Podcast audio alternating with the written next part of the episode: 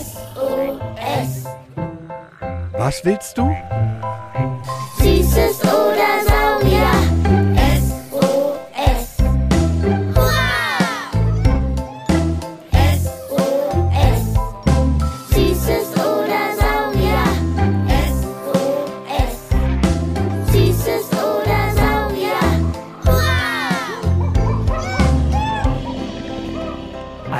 Podcast über alles, was krabbelt, Stampft blubbert. und fliegt. Wir haben Süßes. Und wir haben Saurier. heute mit Waldbewohnern am Tag. Wildschweinen und Eichhörnchen.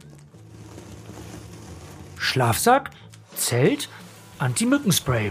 Hab ich, hab ich, hab ich. Hm, noch ein extra Pulli, Gummistiefel, Wanderschuhe, Sandalen, wenn es nochmal wärmer wird, fünf T-Shirts, noch eine dicke Jacke, oh, und den Strohhut. Boah, Sparky, wir schlafen nur ein Wochenende im Wald, nicht einen ganzen Monat. Je weniger, desto besser. Aber, aber, ich muss doch auf alles vorbereitet sein. Nee, mach Zwiebellook. Nimm Sachen mit, die du übereinander ziehen kannst, falls es doch kälter wird. Und keine knallbunten Leuchtesachen einpacken, sonst erschrecken die Tiere noch vor uns und rennen weg. Na gut, dann ziehe ich mich nochmal um. Ich freue mich schon so. Und ihr euch auch. Ihr habt uns so unglaublich viele Fragen zum Wald und seinen Bewohnern geschickt. Was ist alles in Wildschweinkacke? Willst du wissen, warum Igel so ganz lange schlafen können? Wie klettert das Eichhörnchen auf den Baum? Warum haben Rehkitze Punkte? Zum Glück sind wir jetzt ein ganzes Wochenende im Wald und werden in dieser und nächster Folge alle versuchen zu beantworten. Und das Besondere ist, im Wald sind wir nicht allein. Die Biologen Corby und Fred vom Museum für Naturkunde Berlin hirscheln mit uns über Stock und Stein. Hoffentlich sehen wir auch Rehe oder Wildschweine. Oder ein Wolf. Mit Corby und Fred haben wir da gute Chancen. Genug geschnackt. Los, die beiden müssen sonst auf uns warten.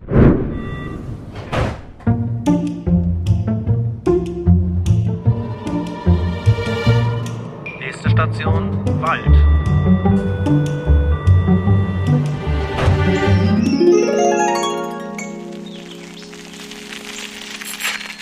Huhu, Corby. Hallo!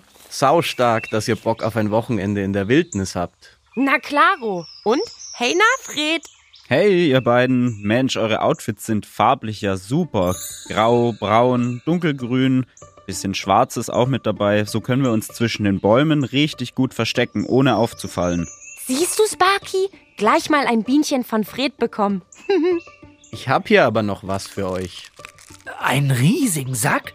Ich denke, man darf im Wald nur immer ein paar Pilze oder ein paar abgebrochene Ästchen mitnehmen und nicht den Wald säckeweise mit nach Hause nehmen. Das ist auch so. Der Natur das lassen, was ihr gehört. Aber wir können das einsammeln, was andere im Wald liegen lassen. Müll, Pappbecher, Bierflaschen oder Süßigkeitenpapier. Das ist eine super tolle Idee, Corby. Karma-Punkte. Da machen wir gleich einen kleinen Wald-Clean-up. Und wie doof, dass so viele Menschen unachtsam sind. Mal sehen, wer am Ende des Wochenendes das Mülltrüffelschwein ist. Aber halten wir vielleicht damit schon mal unsere erste Regel im Wald fest. Müll wird wieder mitgenommen.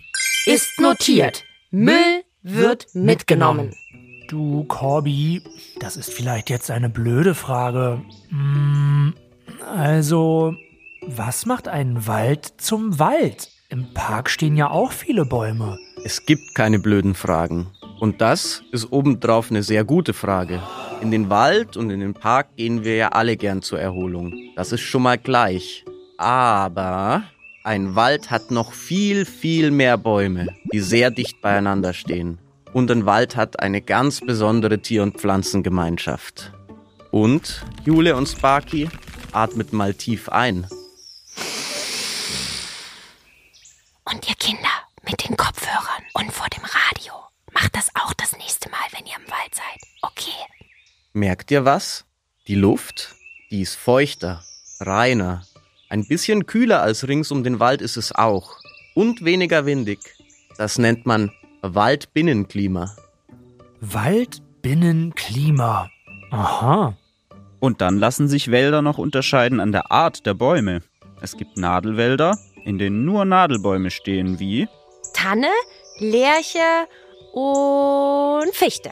und Laubwälder mit Laubbäumen wie A, B, B, E. Ahorn, Buche, Birke, Eiche. sehr guter Merkspruch, Sparky. A, B, B, E, Ahorn, Buche, Birke, Eiche. Genau. Und wenn in einem Wald Laub und Nadelbäume stehen, dann ist es ein Mischwald. Mensch, ihr Schlaubis. Genau. Und fast ein Drittel von ganz Deutschland besteht aus Wald. Als Biologen reden wir auch gern vom Ökosystem Wald. Also wie eine große Wohngemeinschaft, eine WG. Aus Tieren, Pflanzen, Pilze im Boden, Steinen, Luft und Wasser. Und wie in einer guten WG hat da jede Bewohnerin und jeder Bewohner seine Aufgaben, damit alle überleben können. Und in unserer WG hat scheinbar gerade jemand gekocht. Warum riecht es hier nach Maggi-Würze? Stehen bleiben. Und leise sein. Was ist denn? Wildschweine. Nein, Hilfe! Nein, Sparky. Corby und ich haben nur Psst gemacht, um zu gucken, ob hier welche sind. Wenn's im Wald nach Maggi riecht, sind Wildschweine nämlich vielleicht nicht weit. Sind aber schon weg. Aber der Geruch hält sich ein bisschen. Hier ist nur eine Kuhle. Kommt mal her. Seht ihr den aufgewühlten Boden? Da hat eine Rotte, so heißt die Wildschweinfamilie, nach Futter gesucht. Mit ihren Rüsseln schnüffeln und wühlen sie nach Würmern, Früchten, Nüssen und Insekten, aber auch Pilze. Wie hießen nochmal die anderen Wildschweinfamilienmitglieder, Fred? Die Weibchen heißen Bachen. Frischlinge, die gestreiften Jungtiere. Meistens so sechs. Und Keiler ist das männliche Schwein. Die Keiler sind oft ganz schöne Oschis. Die wiegen gern mal 200 Kilogramm. So viel wie zwei richtig große Männer und haben gut sichtbare, riesige, messerscharfe Zähne. Oh. Jonathan, vier Jahre aus Köln, hat zu den Zähnen eine Frage. Warum haben die Wildschweine diese Stoßzähne? Bei Wildschweinen nennen die sich Hauer, nicht Stoßzähne. Damit wollen sie sich gegenseitig beeindrucken. Ah, lass mich raten. Wieder die Keiler, also Männchen, untereinander, wenn's um die Ladies, also die Bachen geht. So nach dem Motto, je länger die Zähne, desto mächtiger, toller und stärker der Keiler. Genau. Die Zähne der Bachen seht ihr im Übrigen nicht, wenn sie das Maul geschlossen haben. Die sind kleiner. Und insgesamt hat ein Wildschwein 44 Zähne. Gruselig. Deshalb habe ich, auch wenn ich selber ein Schwein bin, Angst vor meinen wilden Kolleginnen und Kollegen. Wildschweine halt. Brauchst du aber gar nicht. Wildschweine sind sehr scheu und haben gar keinen Bock auf uns Menschen. In Gebieten, wo sehr viel gejagt wird oder sehr viele Menschen leben, suchen sie deshalb auch lieber Abendsfutter, werden also nachtaktiv, statt sonst tagsüber. Sie sind Anpassungskünstler. Es gibt jedoch eine Ausnahme. Da werden sie richtig ungemütlich. Wenn sie Frischlinge, also Nachwuchs, kleine Babyschweine haben, oder? Genau. Das ist im Wald in der Regel im Frühjahr, also März bis Mai. In der Stadt bekommen Wildschweine mittlerweile fast das ganze Jahr über Frischlinge. Und wenn hier jetzt neben uns eine borstige Rotte in der Wühlkuhle gewesen wäre? Dann hätten wir einmal durchgeatmet und wären ruhig und langsam zurückgegangen. Mit viel Abstand und so, dass sie abhauen können. Wenn noch Frischlinge dabei sind, dann ist das umso wichtiger, denn wenn Bachen ihre Jungen haben, sind sie im Kill Bill Oberverteidigungsmodus und dann sollten wir ihnen nicht in die Quere kommen. Die würden sogar ihr Leben geben. Oha, klingt ja wie manche Mütter oder Väter auf dem Spielplatz. Du Frechschwein, Sparky. Aber Spaß beiseite. So ein Wildschweinangriff kann tödlich für Menschen enden. Wie erkenne ich denn, dass so ein Borstenvieh gerade angreifen will, Corby? Es schnaubt und bläst durch die Nase, stellt die Puschelschwanzspitze auf, klappert mit den Zähnen und wirft den Kopf hin und her. In so einem Fall müssten wir uns groß machen und laut in die Hände klatschen. Dann hauen die ab. Oder auf einen Hochsitz oder auf einen Baum klettern. Denn wegrennen wird schwer. Die schaffen schon so 50 km/h, also fast doppelt so schnell, wie ein durchschnittlicher Mensch sprinten kann. Also merke, egal welches Tier im Wald euch begegnet, Abstand halten, Ruhe bewahren und Nur gucken. Nicht anfassen und, erst recht nicht füttern. Ist notiert. Die vierjährige Martha will noch wissen, Warum Wildschweine grunzen? Weil sie wie Fred und ich sind. Oder wie ihr Kinder. Soziale Wesen, die miteinander kommunizieren, sich unterhalten. Und da machen sie ganz viele verschiedene Geräusche. Grunzen tun sie nur, um zu sagen, hey, mir geht's saugut. Ein grunzendes Wildschwein ist also ein Happy Schwein. oh, Olivia kommt wieder mit unserem Lieblingsthema um die Ecke. Pipi und Kaka. Was ist alles ein Wildschweinkacke? Olivia, alles was in den Schweinebauch reingeht, kommt auch wieder raus. Ist doch bei dir auch so, oder? Wildschweinkot, auch Losung genannt, sieht ein bisschen aus wie Hundehaufen. So braune bis schwarze, krumpelige Würstchenklumpen. Manches kauen sie aber auch nicht so gut. Deswegen kannst du manchmal noch Nüsschen oder Pflanzenreste erkennen. Aber Obacht, Wildschweinkacke stinkt wie die Hölle. Hölle, Hölle, Hölle. Ich glaube, ich muss dann auch mal kurz für kleine Waldameisen ins Gebüsch. Sparky, gibst du mir mein Schraubglas? Willst du ins Glas Pipi machen? Nee, da schmeiß ich mein Taschentuch rein. Und falls doch, also, naja, ich auch groß muss, das dann auch. Hab nämlich nichts zum Verbuddeln mit. Aber Papiertaschentücher sehe ich doch oft im Wald. Ja, aber nur weil es einige machen, heißt das nicht, dass es richtig ist. Viele denken, ach, so ein Papiertaschentuch, das verrottet doch schnell. Nee, nee, nee. Das dauert bis zu fünf Jahre. Und in vielen Taschentüchern sind auch Chemikalien, die dem Wald gar nicht gut tun. Hm, okay. Und es sieht auch scheiße aus. Im wahrsten Sinne. Also, Taschentücher wieder einstecken. Egal ob in den Müllbeutel, Hundekottüte oder ins Schraubglas. Und das große Geschäft am besten verbuddeln. Oder ebenso mitnehmen. Julis Idee mit dem Schraubglas ist top. Da müffelt es nämlich nicht so. Ach, ist es schön hier. Und wie der Wald klingt. Und da, ein Eichhörnchen, wie es so flink im Kreis um den Baum flitzt. Das will doch nur meinen Keks. Hm, nichts da. Ha! Aber warum klettert es eigentlich im Kreis? Und überhaupt? Wie klettert das Eichhörnchen auf den Baum? Das will die sechsjährige Ella aus Leipzig wissen. Das müsstest du doch wissen, Jule, als halbes Hörnchen. Mit ihrem hektischen Gekletter, ziemlich clever, verwirren sie Feinde wie Greifvögel. So ist es schwerer für die, sich ein Hörnchen zu schnappen. Alles Schlörnchen, schlaue Hörnchen, sag ich euch.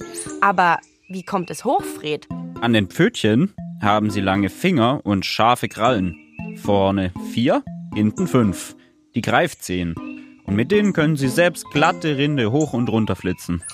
Ha, Jetzt meckert es, weil wir hier sitzen und es sich nicht runtertraut vom Baum. Passt auf, gleich klettert es in eine andere Baumkrone. Apropos, Katalea, fünf Jahre alt, aus Patsch in Österreich, fragt uns, Warum leben Eichhörnchen im Baum? Weil es für sie als kleine Nager sicherer ist, im Baum zu wohnen. Wo viele ihrer Feinde wie Füchse nicht so einfach rankommen. Die Greifzehen und ihr langer buschiger Schwanz machen sie zu Kletter- und Sprungspezialisten. Der Schwanz hilft beim Balancieren, bloß zur Nahrung ist es nicht weit. Nüsse, Eicheln und Samen gibt's da oben auch. fressende Eichhörnchen findet ihr scheinbar spannend. Clarissa, sieben Jahre, beschäftigt. Machen eigentlich Eichhörnchen Winterschlaf?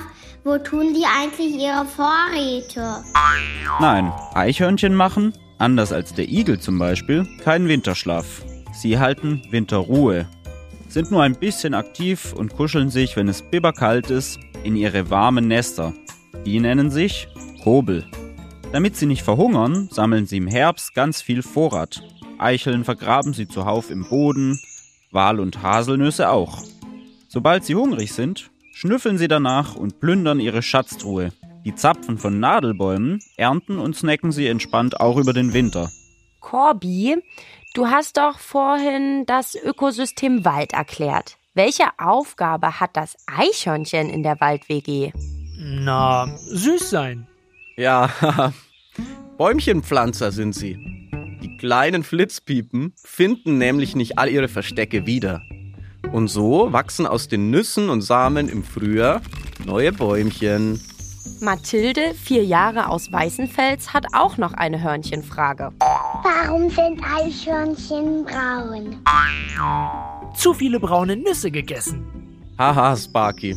Ganz schöner Sparwitz. Aber gut beobachtet, Mathilde. Eichhörnchen sind nämlich gar nicht nur rot. Du bist da einem Mythos auf der Spur. Oft habe ich schon im Internet gelesen oder so im Park aufgeschnappt, dass das eingewanderte schwarze Eichhörnchen unser rotes Eichhörnchen verdrängen soll. Diese Geschichte hält sich seit Jahren, ist aber totaler Quatsch.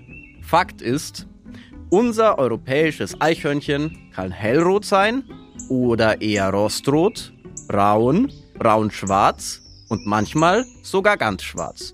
Zwar gab es in Großbritannien Probleme mit einem eingewanderten Grauhörnchen, was die Roten zurückgedrängt hat, aber auch das hat sich wieder ausgeglichen. Grauhörnchen haben es nie nach Deutschland geschafft. Alle Hörnchen, die hier rumhüpfen, verstehen sich bestens. Ganz egal welche Farbe. Wirklich? Cool, das wusste ich auch nicht. Wisst ihr, ich habe ganz vergessen zu erzählen, Eichhörnchen und ich haben im Übrigen noch was gemeinsam. Du meinst neben hektisch, schlau und süß sein? Ha ha ha ha ha ha. Die machen im Sommer jeden Tag Siesta, also Mittagsschlaf. Das mag ich auch total. Ehrlich gesagt würde ich gern jetzt bald schlafen gehen. Mein Müllsack ist schon halb voll und meine Schweinebeinchen sind so wie ich. Saumüde. Corby und Fred wecken uns doch heute Nacht schon um vier zur Nachtsafari.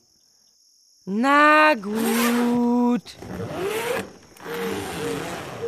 Psst. Die beiden Schlafnasen schnarchen schon. In der nächsten Folge Süßes oder Saurier hört ihr Tag 2 von uns im Wald und das, was nachts im Wald passiert. Wir legen uns im Dunkeln auf die Lauer für Fuchs und Igel und versuchen in der Morgendämmerung ein paar Rehe zu sehen. Wollt ihr auch mal eine kleine Safari mit Corby und mir durch den Großstadtdschungel in Berlin machen? Checkt die Internetseite vom Museum für Naturkunde Berlin aus und hört euch am besten die Folge gleich nochmal an. Wir freuen uns schon auf euch, wenn es wieder heißt.